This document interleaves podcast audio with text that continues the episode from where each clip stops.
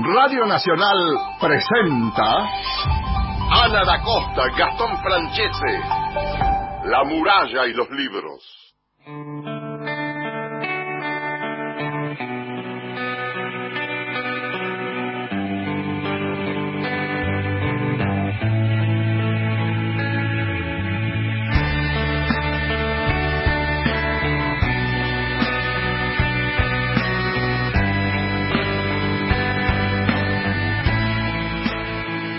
Hola, ¿cómo están? Muy buenos días. Haciendo la muralla y los libros desde Nacional AM870. Muy buenos días, país. Mi nombre es Ana da Costa y me acompaña como siempre, como todos los sábados, Gastón Francese. ¿Cómo está? Eh, Francese te dice la rea, me encanta. Así, así, ¿Cómo estás? Sí. Hola, ¿qué tal? Muy buenos días. Siete y un minuto de la mañana en Buenos Aires, en todo el país. ¿Está callada? ¿Qué pasa? ¿Estás está para abajo hoy? No, No, no. se habrá quedado dormido, ¿no? Sí, me quedé dormida hoy. Menos mal que me llamaste. bueno, pero acá estamos, acá estamos. Muy buenos días a todos. Marcelo, en la siempre me confundo si es Díaz o Cruz. Cruz. Cruz. Marcelo Cruz. Marcelo Cruz. Buen día. En la operación técnica, Cristian Blanco en la producción. Eh, qué, qué buena producción que nos hace Cristian. Uh, impresionante. Un lujo. Está, está consiguiendo cosas, Blanco. De personas que viven en otros países. Ah, ya Po- son poetas, poetas, autores Sí. y Oyentes y también, ¿eh? oyentes y oyentes que nos llaman y hablando de oyentes les pido hoy a los oyentes que compartan aquel libro o aquellos libros que leyeron en la cuarentena y mm, y, no- y se lo quieren recomendar a otros oyentes. A mí me pasó con Catedrales, que no Es sé si te pasó a vos que durante la cuarentena fue difícil conectarse con la lectura, algunos con la escritura. A mí me pasó todo lo contrario. Eh, ¿Sabes Ah. por qué? Porque a mí me enganchó mucho. me agarra la cuarentena con Laura Alcoba. Ah, y leí toda claro. la obra de Laura Alcoba. Ajá. Pero así, tú. Bueno, a mí me pasó eso con Catedrales Claro. de Claudia Piñero. Entonces me gustaría que los oyentes nos llamen. ¿A qué teléfonos? 0810 222 0870 o por WhatsApp al 11 65 84 0870. De todo el país queremos. Queremos que nos llamen y nos cuenten qué libros estuvieron leyendo en cuarentena y tienen ganas de compartirlo, de contarle a los oyentes por qué. Eh, y, y yo te decía, como me pasó con Catedrales por la historia, ¿no? Una historia atrapante y que además va dejando en capas muchos muchos temas, ¿no? Porque está en juego el tema de la religión, eh, el femicidio, Los los, secretos. vínculos, los secretos. Lo policial también. eh, el vínculo entre hermanas. Así que bueno, pueden contarnos también por qué y qué libros eligen o qué libro eligen para compartir con los oyentes. Por voz 0810 eh, 222 0870 o por WhatsApp al 11 65 84 0870. Sabes que eh, ayer empezó la Semana Negra de Gijón. El año pasado eh, estuvimos conversando con su director desde España acuerdo. Y bueno, y ayer arrancó la transmisión es a través de streaming desde el canal de YouTube. Es la trigésima tercera edición de la Semana Negra de Gijón. Es una gran fiesta que hacen los españoles porque hay que tomarse un trencito. Llegan en trencito, es un pueblo típico, Gijón, donde también se festeja, un- hay un gran encuentro de cine en ese mismo pueblo. Y muchos escritores argentinos viajaron eh, para participar de las diferentes ediciones y este año el viaje va a ser a través de, de la web, a través del canal de, de YouTube de la Semana Negra de Gijón. Así que en la apertura, que es hoy a las 13 horas, horario nuestro. Luego de la apertura va a haber una charla con eh, Juan Sasturán, director de la Biblioteca Nacional, que ustedes la pueden eh, seguir a través de la página web de la Biblioteca Nacional. Juan Sasturain, hoy también me acuerdo de Nico, nuestro compañero. eh, Estuvo el año pasado él en España. Exactamente, el, el es- el escritor de, de Cruz. eh, así que sí, muy muy vinculados a, a- a la. a la Semana Negra, que es el primer festival de género negro hispanoamericano, y bueno, y sigue siendo el más eh, relevante. En España es muy conocido esta Semana Negra de Gijón, es, eh, y ha funcionado también como, como vidriera para lo más destacado del género, y convoca en sus mesas autores de todo el mundo. También hay una comitiva, una delegación de argentinos esta vez. Va a estar Juan Sasturain, Liliana Escler, eh, va a estar Mariana Enríquez, y Dolores Reyes con Cometierra. Así que hay muchos autores argentinos que van a formar parte, van a, transmitirse cada una de estas mesas con los autores argentinos desde la página web de la biblioteca. Ahí van a estar los horarios y mm, pueden seguirla a través del canal de YouTube. Déjame hacer dos, ya que estamos fuera de la biblioteca, de lo que es propiamente lo, de las noticias de la biblioteca, hago dos eh, noticias de, que tienen que ver fuera de la biblioteca y es, por un lado, se va a realizar la FED el 6, 7 y 8 de agosto. Ya vamos a hablar la semana que viene con alguien para ayudarlos a, a, difundir ese evento que va a ser por Zoom porque es la única forma que quedaron.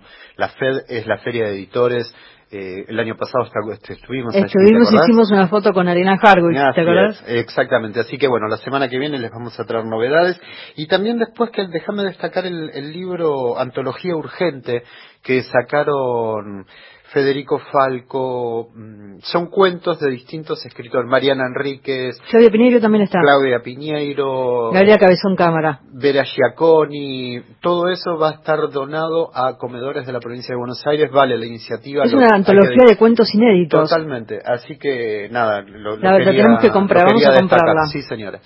Bueno, ¿qué les parece si comenzamos ya con, con el programa, con la con la primera entrevista. Y en este caso es un autor que estuvimos conversando esta semana, es escritor, es sociólogo, me encanta la mirada que tiene Hernán Roncino sobre la actualidad, ¿no? Y hablamos sobre este vínculo entre la lectura, justamente que hablábamos al comienzo del programa, en, la época de cuarentena, cómo es el vínculo con la lectura, con la escritura, eh, con los procesos creativos y también esta visión a futuro, qué es lo que va a pasar según la mirada de un sociólogo y escritor en este contexto. En esta primera parte entonces nos demoramos en, eso y además es, es, muy lindo escucharlos, muy cálido es la verdad un, lujo que compartimos con todos ustedes. Hernán Roncino, autor de las novelas La descomposición, Glaxo y Lumbre, con él hablamos, además escribió un ensayo Notas de Campo y mm, ha merecido bueno varios premios, ha sido seleccionado para diferentes antologías. En este caso, eh, conversamos con él y nos habla sobre la actualidad. Y en esta mañana en la muralla y los libros tenemos el placer de conversar con Hernán Roncino, sociólogo, docente de la UBA. Hola Hernán, ¿cómo estás? Un placer enorme conversar con vos. ¿Cómo estás? Muy bien, un placer también hablar con ustedes.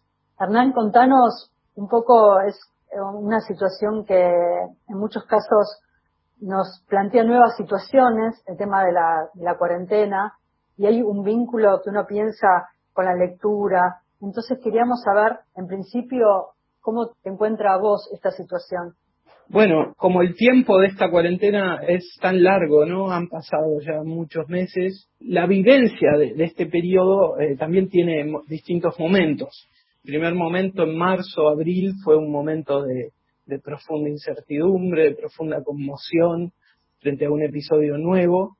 Y no sabía qué era, cómo se iba a configurar eso por delante, ¿no? Después la experiencia fue definiendo y, dándonos ciertas certezas de cómo era eso, ¿no? Entonces, eso también fue habilitando espacios de escritura y de lectura que en un primer momento se habían anulado por completo. Las primeras semanas no pude hacer prácticamente nada más que apretar los dientes y ver qué era lo que estaba pasando. Pero sí, este tiempo me di cuenta hace poco que avancé mucho en la novela que estoy trabajando Hernán, en tu literatura hay un vínculo muy particular con tu pueblo de origen. ¿Cómo es ese vínculo hoy, desde esta pandemia, con ese chivilcoy que, te crió?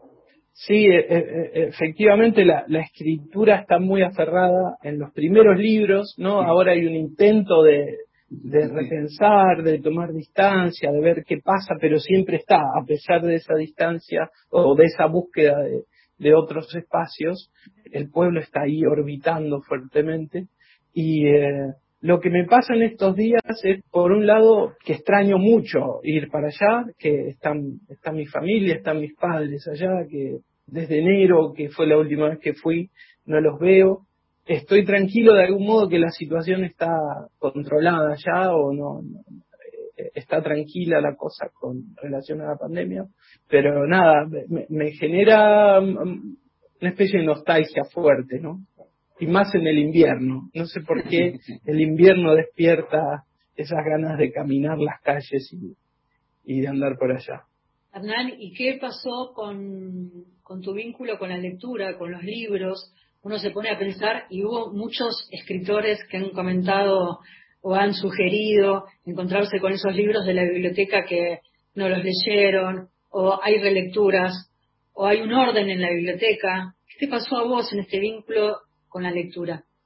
Bueno, después de ese primer momento de conmoción, como te decía, empecé a, a leer también muchas cosas no solo, sí, me pasó eso de, de, revisar la biblioteca y de descubrir libros que me había olvidado que tenía, pero también me pasó de leer mucho amigos que compartían por ahí eh, sus novelas, sus libros que estaban terminando, leí muchos, así como libros que todavía no se imprimieron, manuscritos podríamos decir, que disfruté mucho de, ver ese proceso, de, poder hacerles un comentario. Y también estoy fascinado leyendo mucho a, a Hat, volviendo algunos libros, descubriendo otros, a Guillermo Enrique Hudson, que es un autor que lo releo o lo descubro y me, y me fascina profundamente. Y estoy leyendo también la biografía que escribió Martínez Estrada, que la tenía, ese es un libro que tenía y no había leído, y al releer La Tierra Purpúrea me, me, zambullí en Martínez Estrada también y en, y en la historia de Hudson. Hay también muchas cuestiones que se ponen en juego con el tema de la cuarentena y muchos hablan de este proceso que mientras uno lo está transitando es difícil pensarlo o analizarlo y también mucho se habla a futuro, cómo, cómo va a ser, hasta se cuestiona la palabra normalidad o no, qué es la normalidad, cuál era la normalidad que teníamos, si se va a volver a esa normalidad o no, y cómo lo pensás a futuro, qué es lo que va a suceder desde la escritura o los escritores, cómo ves ese panorama a futuro, ¿no? Mirá, a mí me parece que la, eh, yo a la escritura, por un lado, para partir de lo más íntimo y después ir a, analizar un poco cómo, cómo creo que se puede configurar el campo editorial y la circulación de los libros y el, lo que se pueda producir, yo pienso a la escritura fundamentalmente como un gran proyecto vital, digamos, ¿no? Entonces, recuerdo, hay, ¿sabes qué me vienen como como sensaciones muy fuertes ahora y, que se va a venir también de lo que sentí en plena crisis del 2001. Si hay algo cercano a una sensación de incertidumbre a la que estamos viviendo ahora, a mí me trae el recuerdo del 2001-2002, en donde cada proyecto que uno tenía se frustraba, se cerraban puertas, no había posibilidades, y la escritura a mí me sirvió ahí como una, como aferrarme a lo único que había, digamos, ¿no? La escritura como un proyecto de salvación en ese sentido. Más allá de lo que uno escriba, de cómo lo escriba, de si publica o no publica, ¿no? En ese sentido siento que la escritura siempre funcionó así y que en estos momentos de profunda incertidumbre es cuando más eh, uno se aferra a eso, ¿no? Creo que va a haber, no sé, siento, tengo amigos que tienen librerías, tienen, tengo gente conocida que tiene editoriales también. Creo que va a ser un golpe muy duro para el campo editorial y de los libros, pero también siento que en estos últimos 10 años, por ejemplo, se armó un, un circuito de lectura y un circuito de editoriales y de autores que creo que tiene fuerza para resistir este momento de incertidumbre. Lo que pasa con la feria de editores, lo que pasa con hay muchos círculos de lectura, grupos de lectura, hay mucha gente participando, aunque parece que nadie lee, hay mucha gente interesada en las editoriales independientes, en los autores contemporáneos. Eh, creo que eso no estaba, por ejemplo, en 2001, 2002, en plena crisis. Creo que eso se armó después. Eh, y en estos momentos de incertidumbre creo que eh, va, va a haber algo de resistencia desde ahí.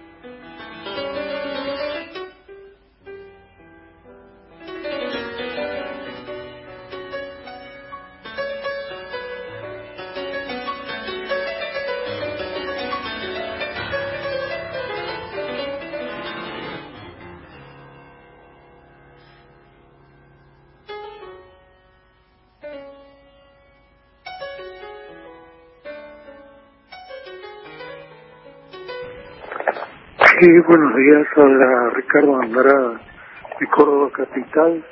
Quería recomendarle a los distinguidos oyentes de la muralla y los libros el libro Fahrenheit 451 del maestro Ray Bradford. Es muy interesante. Gracias.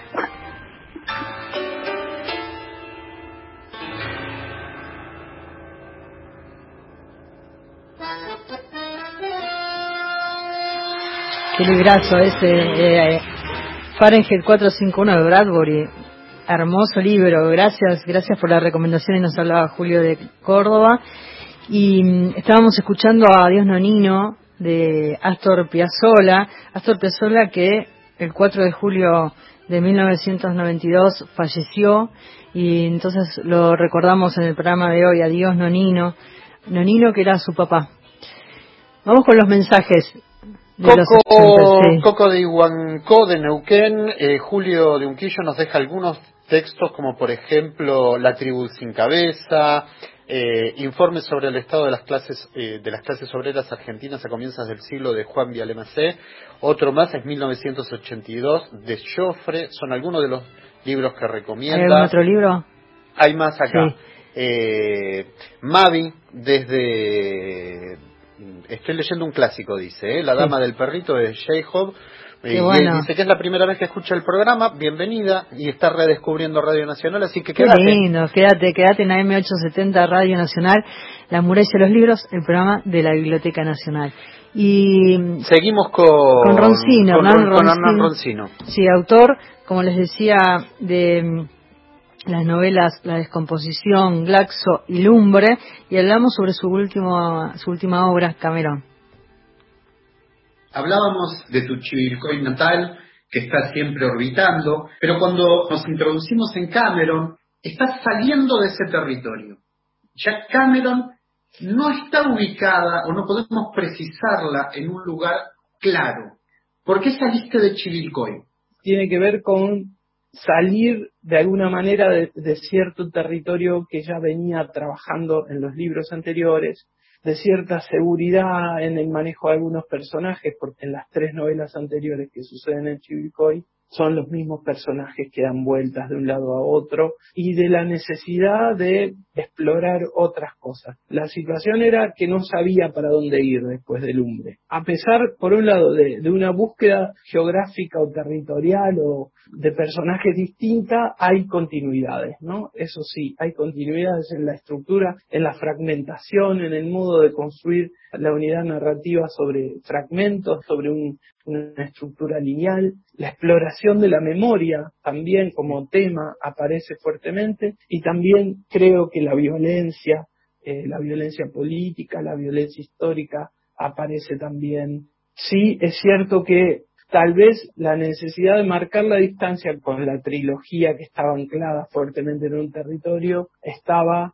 detrás de esa idea de armar un territorio indescifrable, ¿no? Yo quiero ir a algo que mencionaste recién y tiene que ver con la memoria. Y a la vez me pregunto si el hecho de haber escrito la novela en Zurich, en Suiza, durante una residencia de escritura, tuvo que ver con haber podido tomar distancia de Chivilcoy.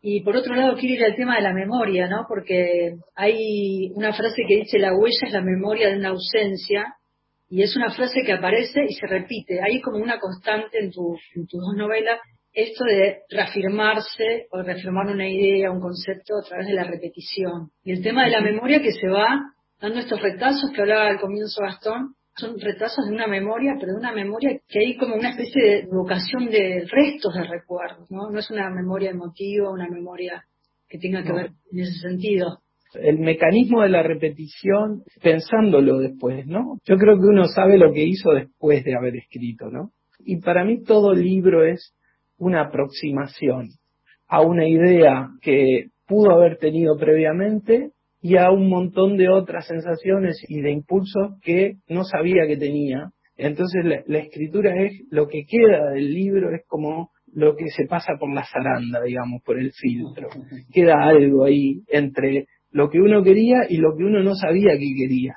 El libro es eso, y se refleja también en los huecos y en los vacíos de la trama. La trama está atravesada por huecos, por vacíos, por, por ausencias. Por ese concepto de justicia y venganza también, ¿no? esa tensión también. Esa tensión entre justicia y venganza y la, y la idea de memoria que vos decías de restos, de vacíos, yo la, ya lo charlaremos luego, pero me parece que esta novela funciona en otra idea de memoria en contraste con Lumbre, que sería la novela de la memoria emotiva, digamos, en donde hay un personaje que vuelve al pueblo y si bien trabaja con restos de memoria, bueno, se despierta algo de lo vivido en ese pueblo con su regreso.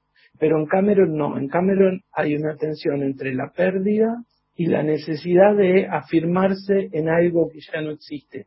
Te quería preguntar por el tema de Chivilcoy, que hablaba Gastón, tan asentado en tu obra, en Cameron no, si tuvo algo que ver tu escritura en Zurich, en esta residencia. Bueno, es verdad, me, preguntabas eso y, yo creo que sí. Yo venía trabajando en una novela que sucedía en Buenos Aires y cuando salió esta posibilidad de ir a Zurich, impensada para mí, inimaginable, bueno, yo tenía que ir con un proyecto de escritura, iba a terminar la novela de Buenos Aires allá y cuando llegué se despertó Cameron desde el primer momento, ¿no? Y en, en el paisaje, obviamente, de Cameron está el paisaje invernal de Zurich y hay nombres y hay marcas de la ciudad que aparecen ahí, ¿no? Por eso conviven en la geografía de la novela nombres en alemán con nombres pampeanos, podríamos decir. Continúo con esta idea de continuidad y cambios y modificaciones que se van dando. Hay dos cosas puntuales que a mí me parecen interesantes de pensarla en continuidad en tu obra. Una, por ejemplo, es ese movimiento de centro a periferia. Hay una tensión, movimiento que va, y en Cameron también está, pero también la estructura. La estructura en tu forma de narrar juega un rol determinante. Es verdad, esa tensión entre centro y periferia que después se puede traducir en algún sentido en la, en la estructura también, jugando eh, en cómo se organizan los fragmentos, cómo se ordena el centro de la narración, cómo se ordena la periferia de la narración. A mí me interesa mucho la, periferia en, el mejor sentido de la palabra. De hecho, curiosamente no puedo dejar de, hacer el link con, con, lo que estoy escribiendo ahora y efectivamente también la periferia ocupa un lugar importante y central en la, en la novela que estoy haciendo ahora, mirando el mundo desde una periferia. Podríamos hacer millones de asociaciones, pero primero, me crié desde una periferia, no solo en un pueblo, sino en la periferia del pueblo también, en, las afueras del pueblo, en la zona donde, donde no había asfalto. Yo vivía en calle de tierra, el asfalto llegaba a dos cuadras de mi casa, como que la civilización estaba siempre a dos cuadras. Y cuando llovía, eso se, se reafirmaba mucho más, ¿no? El barro nos, nos inundaba por todos lados y a dos cuadras estaba el asfalto y recuerdo que el agua corriente había llegado hasta la, hasta la avenida donde estaba el asfalto. Entonces esa tensión siempre estuvo marcando una mirada, ¿no? Entre, y, y siempre me interesó también la libertad de la periferia en ese sentido. Siempre da cierta libertad de mirada de mirada crítica, de mirada, siempre me atrajo fuertemente mirar desde los rincones, podríamos decir, y efectivamente eso se manifiesta muy fuerte en Glaxo, si hablamos del barrio geográfico, es un barrio que está hacia las afueras del pueblo, también son personajes orilleros en ese sentido, y hay una, luego un juego también en la estructura desde los fragmentos, ¿no? Vos decías, todas las novelas, las cuatro son novelas, se arman de apartes. Los rompecabezas son distintos en cada una y en la única, creo que la única en la que tuve claridad de la estructura antes de ponerme a escribir fue en Glaxo. Nos quedan muchas preguntas para hablar de Glaxo, para seguir hablando sobre tu obra, Hernán, y vamos a, a volver a encontrarnos para ahondar en tu obra, en Autores por Autores. Gracias a usted, la verdad es un, es un gustazo poder dialogar con lectores que han, se han tomado el trabajo que se han tomado ustedes de leer detalle por detalle casi. Se los agradezco muchísimo. Vamos pasar esta noche igual una noche pasada. Qué lindo lo que nos dijo Hernán Roncino eh, cuando conversábamos sobre su obra y vamos a seguir hablando con él sobre su obra porque nos faltan leer dos libros de él. Que es la trilogía pampeana. Exactamente. Y vamos a hablar eh, en Autores por Autores, el ciclo que hacemos con Gastón en, el canal de YouTube de la Biblioteca Nacional. Pueden encontrarse ahí con todas las entrevistas que hicimos para el ciclo.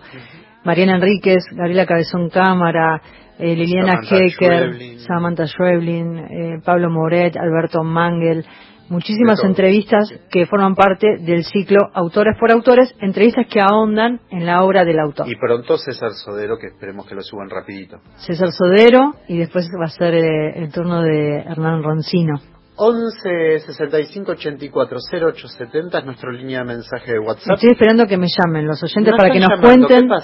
A ver si se despiertan y nos llaman. ¿A qué teléfono? Al 0810-222-0870. El mensaje de Mariana que nos llega muy interesante dice, desde Rosario comparto uno de los libros de cuarentena, dice que es delicioso, de relatos breves, sencillos, conmovedores que ponen en valor lo maravilloso de los pequeños gestos de lo cotidiano y de la vida de Alejandra Camilla, el sol mueve la sombra de las cosas quietas. Así que, y dice que nos, nos pide que estaría bueno hacer una entrevista, ya lo vamos a tomar en cuenta. Gracias por la sugerencia. Norma de Santelmo habla de Natalia Ginsburg, que está leyendo novelas y relatos de... Quiero leerla, Natalia Ginsburg. Léxico familiar, en este caso. Un beso muy grande, nos saluda. Matilde de Catamarca, que también... Qué lindo Catamarca. No conozco Catamarca, tengo que ir. ¿eh? Sí, sí eh, Disfruto mucho, bueno, nos habla lindo del programa y dice, estoy leyendo Out of Captivity, el relato estremecedor de los tres americanos secuestrados por las FARC. Ellos dan la visión que ante la calamidad siempre hay que tener un propósito para seguir la de ellos fue sobrevivir. Así que Matilde nos cuenta desde Qué bueno, gracias, muchas gracias. Gracias a todos, 0810-222-0870. Dejen, nos gusta escuchar su voz. Queremos saber qué libros están leyendo, qué libros recomiendan a otros eh, oyentes. Vamos a la tanda, la música con Mercedes Sosa, qué disco cantora divino sea con Jorge Drexler. Eu vi que me mandou mensagem e diz não ter saudade, orgulho e vaidade. Cien años en 100 días. 27 de agosto, Día Nacional de la Radio. Homenaje al Día de la Música, Radio del Estado, 1943. LRA Radio del Estado, Buenos Aires, República Argentina, transmite su programa extraordinario en celebración del Día de la Música. Participa de este programa LS2 Radio Buenos Aires. Faltan 54 días. Radio Nacional, la radio pública. Ahora, Nacional, en todo el país. 7 de la mañana, 29 minutos. Próximo programa, Crisis en el aire. Para prevenir el coronavirus es importante ventilar a diario todos los ambientes de tu casa. Conoce este y todos los cuidados preventivos en www.argentina.gov.ar. Argentina Unida, Ministerio de Salud, Argentina Presidencia. 70 años de la creación de las dos carátulas. 1950-2020. Cansado de garufa, de burreles y entreveros puse la proa al Brasil. Seleccionamos de nuestro catálogo los grandes títulos de las dos carátulas para festejar con nuestros oyentes sus 70 jóvenes años. Y en Chile fue linda tierra. Juancito de la Ribera, de Alberto Bacareza, con la actuación de Luis Brandoni y un elenco de primeros actores. Pero pronto me batieron la cana los fluminenses y no tuve más remedio que saltar a Uruguayana. Esta pieza se emitió desde el Teatro Liceo para los 50 años de las dos carátulas con un lleno total. Así fue, ni más ni menos. Producción y dirección Nora Massi. Domingo, 22.30 por Nacional, la radio pública. Continuamos en La muralla y los libros.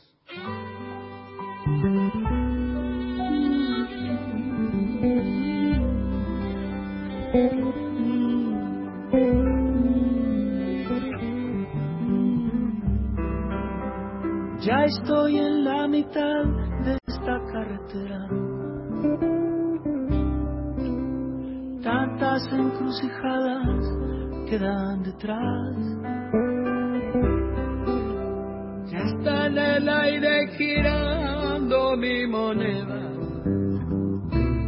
Y que sea lo que sea. Todos los altibajos de la marea. Todos los arampiones que ya pasé. Yo llevo tu sonrisa como bandera. Y que sea que sea. Que tenga que ser, que sea. Y lo que no, por algo será.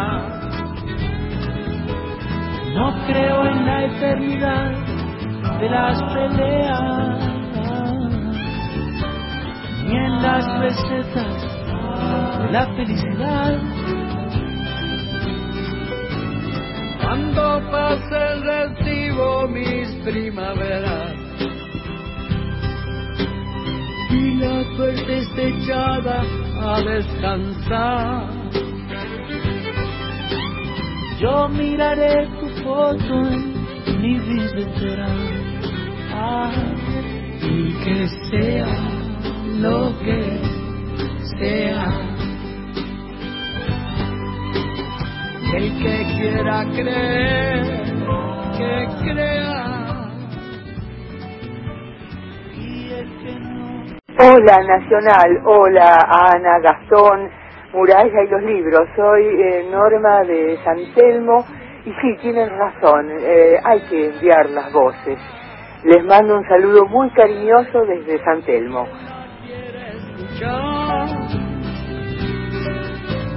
Ya está en el aire girando mi moneda.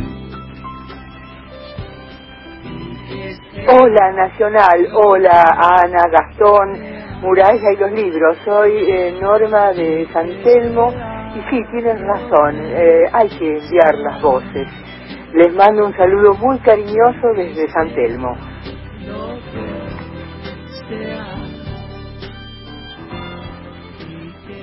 Bueno, buen día a todos. Les mando un saludo muy grande. Este es hermoso el programa y quería felicitarlos. Y también saludar a mi hijo que hoy es su cumple, Janito. Un beso grande.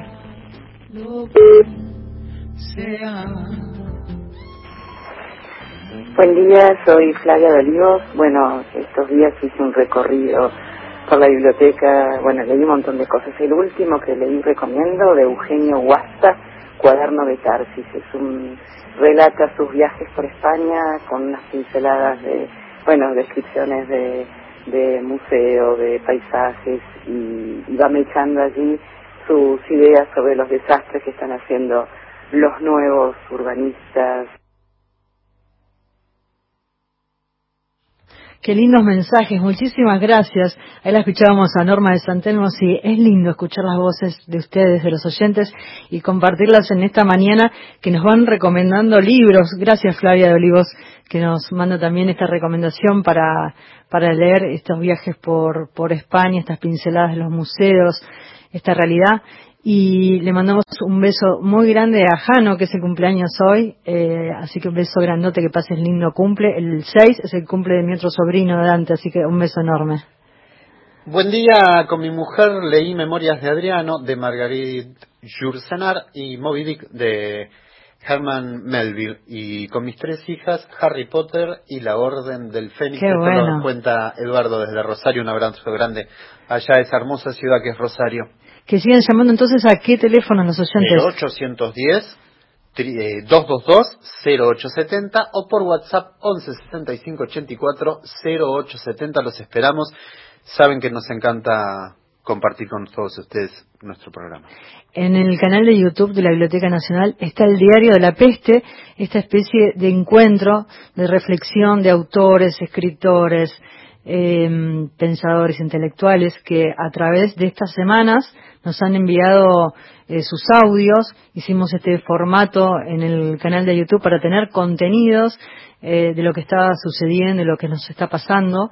Y entonces eh, desde el canal de YouTube se fueron sumando voces y ahí apareció Gonzalo Heredia, que es actor, escritor, tiene un programa de radio, eh, Notas al Pie, eh, por Radio con Voz y Gonzalo hizo su propio diario de la peste. Ajá, es cierto. Y lo tenemos en nuestra sección de poesía también, pero antes abrimos la sección de poesía. Sí. La presentamos. A ver. Alfonsina Storni. Siempre estás como ausente de la tarde. Raúl González Muñoz. Llora, llora, Brutaú. Enrique Banks. Alejandra Yo Pizarro. no sé nada. Hilario Casules. He soñado que tu dama Juana está crecida. Horacio Castillo. Leopoldo Lugones. Vengan santos milagrosos. Vengan todos en mi Manuel Castilla. Paula Brecciaroli. Y poco a poco fue desenvolviéndose la hebra fatal. Alfonso Sola González. Francisco López Merino. Como afirma el griego en el Caratilo. Guido. Un día estaré muerto. Será un día cualquiera. Rodolfo Godino. Juan Gelman. Arturo Ferrera. Cecilia Romana. En Niterói hay una bandeja de metal. Amelia Oliverio Girondo. Tengo la cabeza vendada. Permanezco en el pecho de la luz. José Hernández. Francisco Garamona. Olga Orozco. Cuerpo y mente ya lo saben, aunque yo no lo sé. Alberto Spumberg. Gross. paisajes soñados se nutre tu sonrisa. Alejandro Nicotra. Jorge Luis Borges. Si fuesen uno, amor no existiría. Jacobo Regen. Mi nombre es Gonzalo Heredia. Voy a leerles un poema de Mariela Guric que se llama Ley 26.485. Está en su poemario que se llama Un método del mundo. Y dice así, se la bate a todo lo que malogre tu cuerpo, que vuelva a cualquier parte de él, un ojo negro, un estuche de puntos ciegos, también a lo que apague, como a botellazos, tus ideas luminosas de mezquino consumo, de frágiles watts, lámparas miedosas que de tanto entrenamiento duro tiemblan y bajan su tensión con la vibración del sonido del motor del auto, que en la puerta de la casa amenaza, que a minutos está el próximo round. Sería que se la pone a todo lo que pelee contra tus ideas y tus sentimientos en desventaja. Para esos sentimientos hay palabras, para la tristeza hay la palabra tristeza, para el miedo la palabra miedo, para el desamor la desamor, para la palabra violencia hay imágenes, una cara envejecida antes de tiempo, como si un elástico le cruzara la frente, el ruido del ator de los platos rotos y un patio que él cubrió con cemento, la tierra, donde ella quería poner helechos y malbones, gajitos que trajo del interior. Ni cabida a todo lo que arruine la manera que vos tenés de ver, corte espejo, que sea descansero con lo que hagas, manipulero, que atrevido te malondees y querés terminar el secundario, cambiar el bar por una tiendita de ropa o salir a vender pan casero. Eso que te quiera decir cómo bailar, de lo que te rías, que si te pones la pollera, corta, el jean ajustado o la remera muy apretadita, que te sargentee o te delire, si te cabe ir a la iglesia, de la pastora Norma o a la misa, tirarte las cartas o prenderle una vela a la estampita del gauchito Gil arriba de la repisa, que te haga callar en la mesa, que te haga callar en la pieza, que te haga callar en la vereda, que te haga callar delante de los chicos, que te haga callar cuando el partido, que te haga callar cuando te haga ruido el estómago, que te haga callar cuando estés a solas con esa que eras vos. Tampoco que con la bandera del amor te tenga chivando contra las cuerdas, vigilanteándote con quién hablas, a quién mirás o a dónde van tus piernas o los mensajes de tu celular. A mí me tenés que avisar, que esperar y que explicar. A mí me tenés que preguntar qué va, si no, la gente a pensar. Despreocupate porque la gente no piensa. Permiso y plata se le pide al banco y a los viejos, nena. Hay cosas que son legales nomás, y más que legales divertidas, en las letras de cumbia, adentro de la boca de Karina. Ahí nada más se menean, ahí te excitan. Rajá, tomátela, plantate grosso, parate de manos, pirátela, forcejeá, escapá, agitá, cuando se te queme el rancho, abanicá las ventanas, sacá el humo quilombero afuera, disfrutá cuando el fuego infiel agarra el campo, seco desde hace años. Mientras todo se va a la mierda, sentate en el cordón cuneta, como cuando el Cristo hizo sentar a la multitud que lo seguía sobre el pasto, para organizar la comida. de los panes y los pescados. Lo primero que necesitas es descanso. Sin culpa mirá cómo se viene todo abajo. Se caen las chapas, se derriten los vasos. El calor explota las copas en la vitrina fuera de moda. Se incendian los tapizados de las sillas, retapizadas con la misma tela con las que cosiste las cortinas, con tus propias manos, mientras todos dormían. Quédate tranqui, no sos zorra ni putita, ni te gusta que te bajen los dientes. Créeme, se puede levantar una ciudad en ruinas.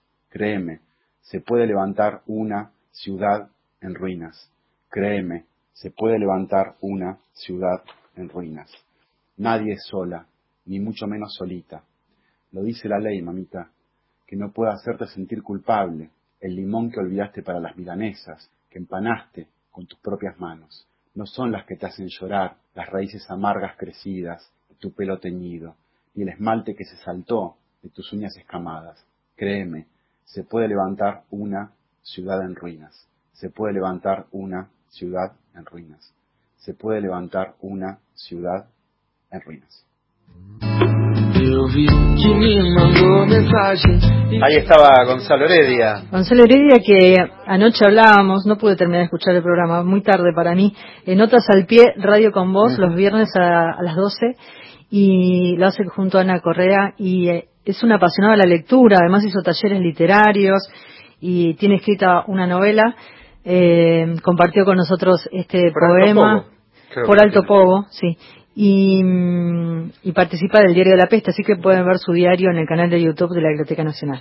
Vamos en este caso a escuchar a Jair Magrino, es un poeta eh, y que nos va a presentar Pittsburgh.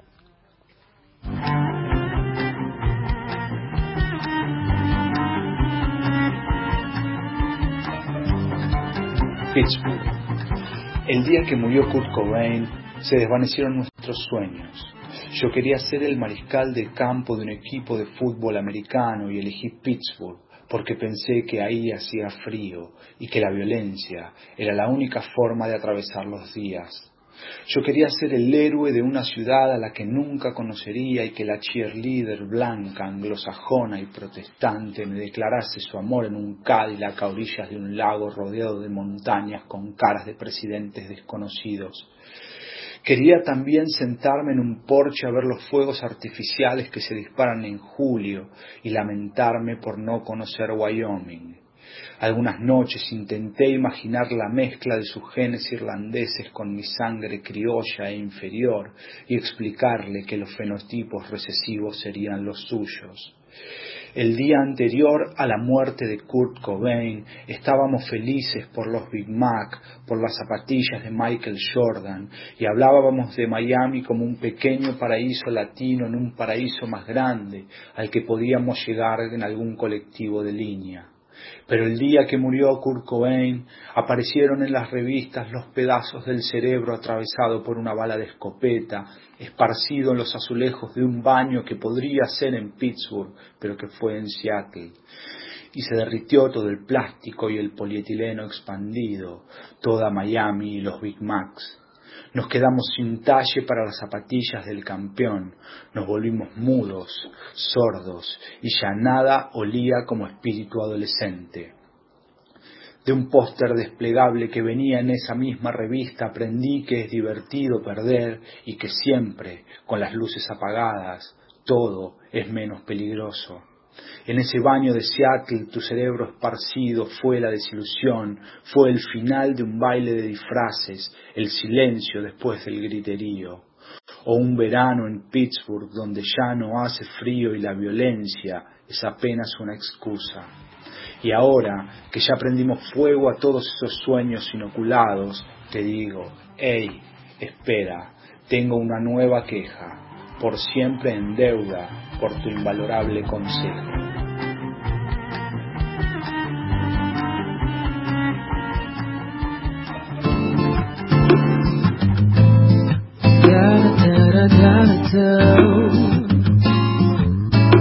Eu vi que me mandou mensagem e diz não ter saudade, orgulho e vaidade. Sente que sente Bueno, buen día a todos. Les mando un saludo muy grande. Este es hermoso el programa y quería felicitarlos. Y también saludar a mi hijo que hoy es su cumple, Janito. Beso grande.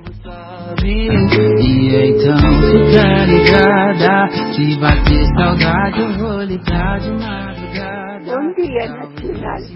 Gloria aquí desde Unquillo. Los saluda, excelente su programa. Y también, si me permiten, el libro que nos da la vida, la Biblia, transmitirle ese mensaje que está registrado en Salmo 83, 18. Dice, para que la gente sepa que tu nombre es Jehová Todopoderoso, que solo tú eres el Altísimo sobre toda la tierra y que pronto establecerás. Na ponta do pé Entra no carro, te faço mulher Te ofereço prato e cafuné Hola Gastón, hola Ana, eh, bueno y ese gran programa que es La muralla de los libros, te quiero contar que estoy leyendo, bueno mira, cuatro libros, cuatro libros, uno es el de Herejes de Leonardo Padura, estoy leyendo a Papillón de Henri Charrier, Conversaciones en Disco Pi de nuestro gran Víctor Pintos, bueno, nosotros ya nos apoderamos de él, él es eh, seguramente, eh,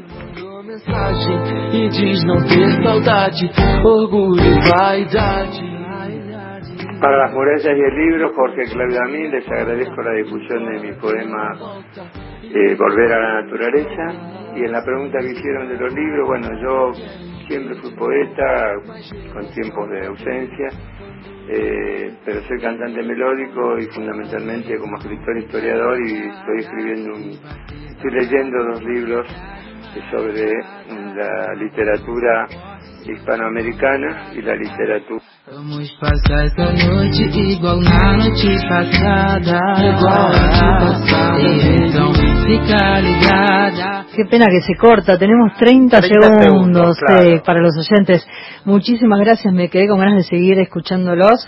Cuatro libros estaba leyendo, el oyente que no dijo el nombre, está leyendo a Padura, Ujú. Herejes. Eh, Pronto lo Ojalá, sí, sí. ojalá pronto esté aquí en La Muralla y los Libros. La Muralla y los Libros, que es el, el título del programa y es el, también es el nombre de un texto que escribió Jorge Luis Borges sobre la muralla china. Un día vamos a hablar de eso. Sí, sí, porque es hermoso Sí. ese relato. Eh, vamos con Juan Fillol. Juan Filloy, que lo pidió un oyente, es un escritor que a mí me gusta muchísimo, tiene muchísima obra publicada, todos sus títulos tienen siete letras. Yo me traje Carcino, que es un tratado de palindromía, y iba a leer algún palíndromo, pero es re difícil. Es difícil, Sí, ¿no? le voy a pedir al Rafa que lo haga por mí. Y hablando de Rafa, vamos a escucharlo al Rafa Hernández, eh, que nos va a relatar un texto de Juan Filloy. Escuche- escuchen, por favor, prestenle atención. ¿Con, con qué poco se puede hacer literatura de tan alto vuelo y, y, y- y cómo presta atención a detalles que uno insignificantemente pasa de largo? Vamos a escuchar inter- literatura intervenida. Vamos.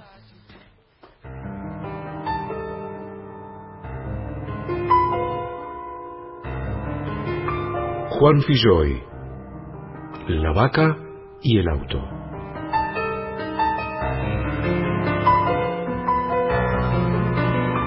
La lluvia ha fijado la médula pulburenta del camino.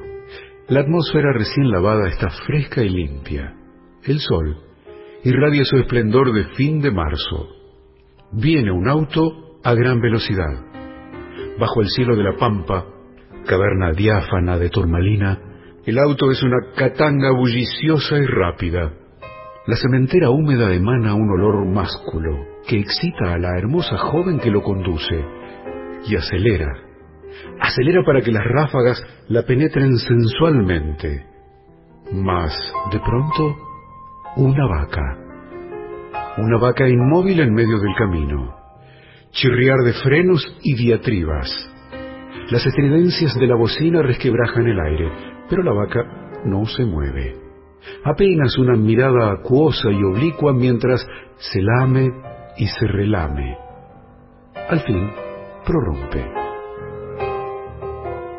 Pero señorita, ¿a qué tanto escándalo? ¿Por qué se apura si a mí no me interesa su apuro? Mi vida tiene un ritmo idílico, insobornable. Soy una matrona antigua que no cede a ninguna frivolidad. Por favor, no haga ruido. Usted no se da cuenta porque ni siquiera lo ve. El paisaje huye de su lado, convertido por la velocidad en una pasta visual rayada y áspera. Pero yo vivo en él. Y en él educo mi sensibilidad, que no es Roma como la suya. ¿De dónde saca esa sed morbosa que absorbe las distancias? ¿Para qué se dopa de vértigos? Usted serviliza la vida con apremios en vez de ganarla en intensidad. Vamos, deje quieta la bocina. El tiempo y el espacio no se dominan con músculos de acero y latón. La rapidez es un engaño. Hace llegar antes a la certeza de la propia impotencia. El símbolo de toda cultura está en la medulosa lentitud de lo inconsciente, que inconscientemente logra su destino. El suyo, niña, ya lo sé. Estrellarse en la materia después de haberse estrellado en el materialismo. Bien, no se enfade. Me retiro. Identifique otra vez sus nervios al vibreo de los cables. Anime de nuevo con explosiones de gas el motor y su cerebro. Ya está libre el camino. Adiós. Que se conserve bien. El auto arrancó barbotando insulto de odio y nafta. Parsimoniosamente, relamiéndose, la vaca extendió una mirada acuosa y larga. Y después, un mugido irónico y largo que acompañó al auto hasta doblar la línea del horizonte.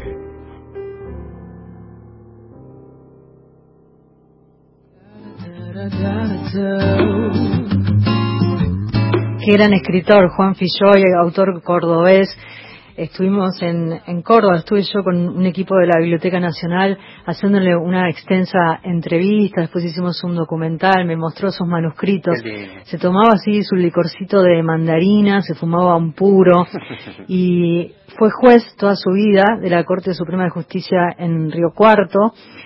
Gran persona, gran escritor, muy amiguero, publicaba su propia obra, hacía ediciones de 500 ejemplares y había una especie de mito y, y, romance con su propia historia y su vida personal, porque él había contado que había conocido a Paulina, quien fue su mujer, un viernes, se puso novio un sábado y un domingo ya arreglaron todo para el casamiento.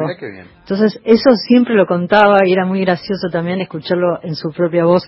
Juan Filloy, eh, que tiene una extensa obra y mm, eh, Tomás Lipgott, el director de cine, hizo una película, un documental que se llama Viva el Palíndromo y muchos españoles hablando sobre, haciendo la referencia a la obra de Juan Filloy, como maestro de los de la palindromía. Exactamente. Eh, déjame decir que Jair Magrino, que fue que el autor que escuchamos antes con Pittsburgh, es integrante del Grupo Alejandría, dirigió el ciclo artístico multidisciplinario Club Sibiría, autor de libros como Porcelana, Apuntes de Taxidermia y además este Pittsburgh que fue publicado por Santos Locos.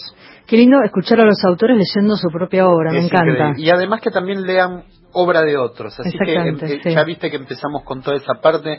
No, es un, la verdad que es un, un lujazo que nos damos. Les quiero contar que continúa el ciclo de cine online, la Biblioteca Nacional y la Nave de los Sueños, que arrancamos desde el canal de YouTube. Esta charla que solía hacerse en el Auditorio Borges, la hacemos en el canal de YouTube. Cada martes la cita es a las 19 horas. Daniela Pereira de la Nave de los Sueños entrevista a los directores o a las directoras y después la proyección de la película.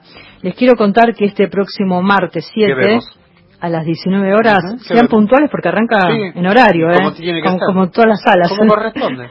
el origen de la tristeza de Oscar Frenkel y mm, eh, la, la historia, el guion es de Pablo Ramos, del escritor Pablo Ramos. Muy bien.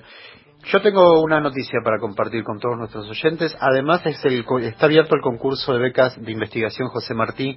Eh, saben que la biblioteca convoca esta nueva edición de becas para fomentar el- la difusión de su acervo, que puedan investigar. Hay premios, importantísimos premios. La recepción de proyectos va a ser del 6 al 9 de octubre del- de este año. El premio es de 80 mil pesos, un premio muy importante. Eh, y pueden preguntar eh, en informes, consultar las becas y condiciones en la página de internet o si quieren dirigirse al mail es becas arroba bn gov con B es la página de la Biblioteca Nacional www.bn.gov.ar.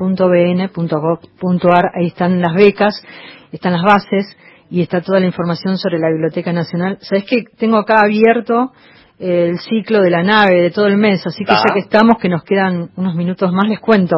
El martes 14 eh, se va a proyectar La Goya de Fernando Spinner. Me encanta ese documental de, de Fernando que habla sobre este viaje eh, a, a su propia vida, a su propia historia, ¿no? Porque eh, cuenta el relato de su padre, él que vivió tantos años en, en Villa Gesell. Y eh, bueno, no les quiero adelantar mucho, pero vean el próximo martes 14 La Goya y después el martes 21 se va a proyectar Vuelo Nocturno de Nicolás Herzog, gran documental, gran documental sobre la historia de, del autor del Principito, Ah, Anton Superi. Y mm, el martes 28 de julio, Salvadora de Diana Rosenfeld, sobre la vida de Salvadora Medina Honrubia. Otra noticia tiene que ver con Vinílico, que subieron Ah, los, Vinílico, los capítulos que hicieron en la Biblioteca Nacional. Contanos un poco, Ana. Vinílico fue un gran ciclo que hizo Vorterix eh, junto con la Biblioteca Nacional. ¿Cuál es la idea? Un músico, un reconocido músico, llegaba a la Biblioteca Gustavo Cuche Leguizamón. Ahí hay más de 70.000 vinilos. ¿Saben lo que es encontrarse con esos vinilos? Y el músico elegía aquellos vinilos que estaban relacionados, vinculados con su propia vida personal, y entonces después se iban al auditorio Borges con el público presente, iban repasando esas canciones que lo marcaron en su vida. Ese ciclo ya está subido eh, en el canal de YouTube de la biblioteca con Fernando Ruiz Díaz, el primer capítulo. No se pierdan la página de la Biblioteca Nacional. Pero en serio, ¿por qué? Porque es el- la, la posibilidad que tenemos de comunicarnos. Allí está Cecilia Romana, está el equipo de Ana da Costa que ella lidera y que organiza, está la gente de cultura, todos trabajando para que la biblioteca todavía siga siga eh, vigente como todos los días. Así que gracias Ana, gracias a todos por, por, por, por- por- vayan a verla. Todos los que hacemos la Biblioteca Nacional en cuarentena. Muchísimas gracias por la compañía, por estar ahí del otro lado como cada sábado. Viste, me traje esta bufanda hoy que es un lápiz con una goma. Es divina la bufanda, la amo. La Hay que estoy- despertarse, ¿eh? la estoy estrenando. Gracias a los oyentes por la compañía, por estar ahí del otro lado. Que pasen muy, pero muy buena semana. Gracias a Marcelo Cruz en la operación técnica, un placer enorme. Cristian Blanco en la operación técnica y en la producción de contenidos. Gastón Francese, Linda como semana dice para todos. Ana da Costa quien les habla. Chao, hasta el sábado.